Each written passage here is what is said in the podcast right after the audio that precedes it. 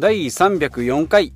断捨離投資の実験室。変態ミニマリストのポッドキャストを始めていきます。今回304回ということでですねタイトルが50から70が資産の7割を持っているということでお話ししていきたいなと思います。今回のテーマは、え資産運用ということで、まあ、貯金ですね。資産はいくらということで、まあ、年代によってですね、まあ、これ日本なんですけれども平均貯金はいくらかということで、まあ、ネットでちょっと調べてみたんですけどね。日本の貯金預金ですね。貯金だと郵便局になるので貯金預金か、えー、ですけれども1400兆円。ですね。もうちょっと桁が多すぎてよくわかんないんですけど、まあ、1人当たりにすると1120万ぐらいかな？はい、になるかと思います。で、まあ GDP ですね、国内総生産がえー、世界、まあ、第2位だったんですけども、まあ、中国に、まあ、10億、10億人以上いますからね、まあ、日本1億2000、人口が10倍ぐらいいるので、まあ、仕方ないにしてもですね、まあ、それでも世界第3位でですね、500兆円ということで、まあ、1人当たりでいけばですね、やっぱりこう、豊かな国の先進国の、えー、一つになるんじゃないかなと思います。で、先ほど言いました、日本国内のでの貯金が1400兆円なので、1人当たり1120万円。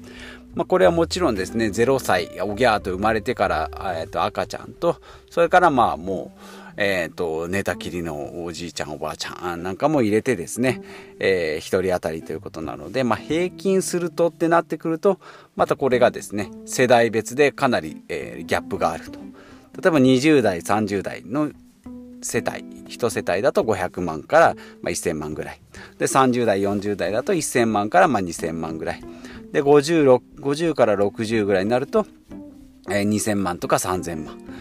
で、えー、60、70になると3000万以上ということで、まあもちろんですね、中には大富豪で何十億、1億、2億、3億持ってる人、えー、いると思うんですけども、まあその平均を取っていくということで、まあ平均値と中央値っていうのが違うんですよね。平均値だと、えー、100億持ってる人と0円の人を足して半分で50億ねっていうふうに、これが平均になるんです。で、ちょっと平均ってやっぱりちょっと高くなっちゃうんですけどね。もう一つは中央値っていうことで、100人いたら、まあ40人から60人ぐらいの、まあ、真ん中の人たちはだいたい500万円ねっていうことで中央値って出るんですけども、まあ、今回はその平均値の方に、えなっております。えですので、まあ、20代だとやっぱり500万とか1000万までの貯金、2、30代はですね。で、50代、60代になってくると2、3000万の資産を持っていると。まあ、なんでこんなことになるの？と思うかもしれないんですけど、まあもちろんですね、2、30代の人であれば、まあ子育てで、えー、まあ働く時間が少なかったり、まあ子供にこう教育費がかかったり、まあそもそもお金を貯める、20歳から働き出してですね、えー、資産を貯めるっていう期間が、まあ短いということと、で、相反して50代、60代ですと、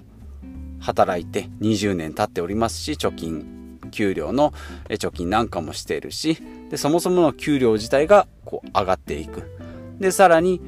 えー、60, 60 65歳になると退職金でまとまったお金が1000万2000万入ってくる。さらにさらに親からのおじいちゃんおばあちゃんからのえっ、ー、とあれなんだ？遺産か。遺産なんかがこう転がり込んでくるということでお金がどんどん溜まっていくと。ということで、まあ、2、30代、まあ、若いうちはですね、やっぱりしっかり貯めてって言うんですけども、まあ、人生こう100年時代って言われていく中で、それでもですね、どんどんやっぱりお金の心配っていうのは尽きないと思うんですけど、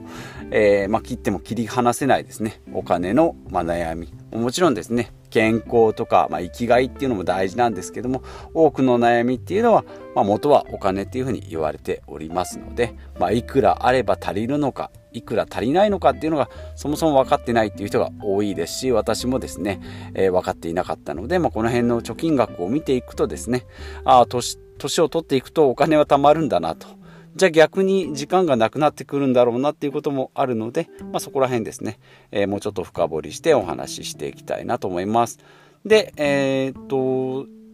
私の過去の歴史ですけどね、まあ、20年ぐらいサラリーマンやっておりますが、もともとはですね、実家から通ってて、まあ、給料例えば20何万円もらって、まあ、手取りが18万、20万ぐらいですかね。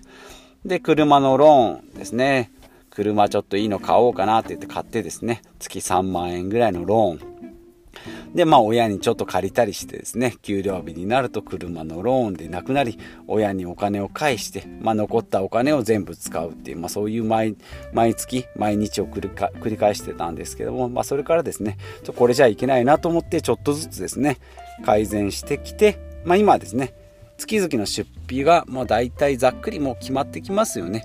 もうあの光熱費だ食費だって言っても、まあ、上限してもですねだい,、たい月鳴らすと、えー、まあこれぐらいだねっていう、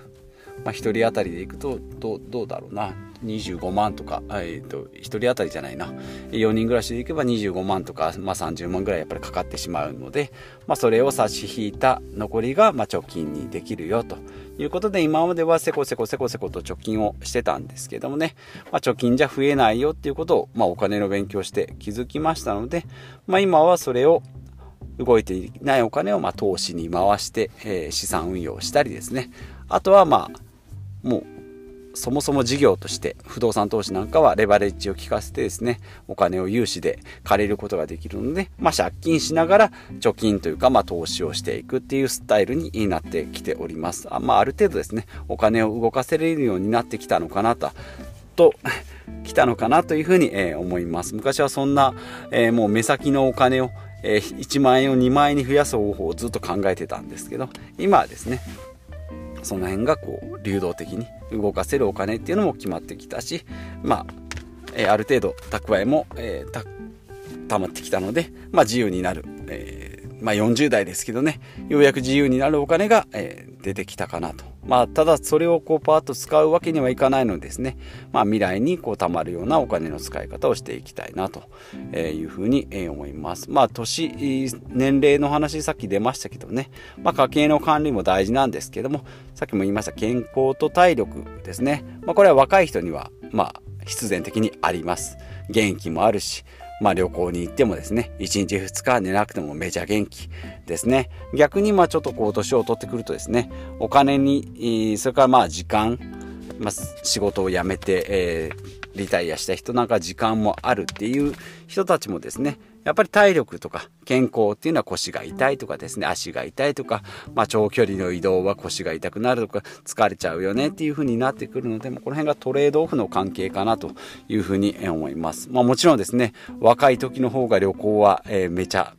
満喫できるので早く行った方がいいですけどその分お金がなかったりするので同じ100万円でもですね若い時の方がしっかり楽しめるです。その分若い人にとっての100万っていうのはめちゃめちゃ、えー、大事というか捻出するのが難しい。逆に780代になってくると100万円ぐらいだったらまあなんとかなるけど、えー、それだけ遠くの旅行飛行機で5時間10時間っていう移動がちょっと厳しいよねっていうふうになってくるのでここら辺のバランスですね、まあ、私今40代ですけどもまあ今であればですね、まあ、お金もまあ、時間がちょっと厳しいかなと思うんですけど、まあ、この辺をうまく捻出してですね、まあ、今ちょっとコロナなんでですね海外旅行に行こうっていうのは無理ですけども、まあ、国内旅行だとか、まあ、あとはコロナがですねちょっと収束してきた時にはですね旅行行けるように今からちょっと準備を、しておきたいなというふうに、思います、まあ、私がですね以前紹介したダイ・ウィズ・ゼロですねビル・パーキンスさんの、えー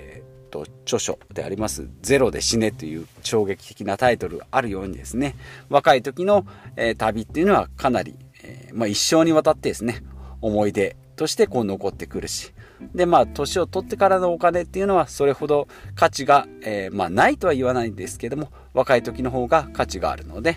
えそこら辺をですねバランスよく若いうちにですね、遺産相続も若いうちにして、お金、えー、ですね、しっかりもらっておき、おきなさいよというふうに書かれております。60、70でですね、えー、親の遺産をもらったところでですね、それをこう、タンスの中にしまって、また息子、子供に、えー、託していくっていうような、えー、ことをやっていくと、最終的には税金でほとんど持っていかれますよということになるので、使えるお金は使える時にしっかり使っていきましょうよということで、えー、今回はですね、ちょっといろいろ脱線しましたが、日本人の平均貯金はいくらということで、まあもちろん世代間によってギャップありますけども、まあ70 50から70の人たちが資産、日本の資産の7割持っておるっていうことで、まあ、高齢化と言いながらですね、高齢者が、ま、どんどんお金持ちに、まあ、お金持ちになっていくっていう言い方がちょっと語弊がありますけど、えー、年を取ってくる方がお金が貯まってきます。まあ、当たり前なんですけどね。なので、ま、うまく使って、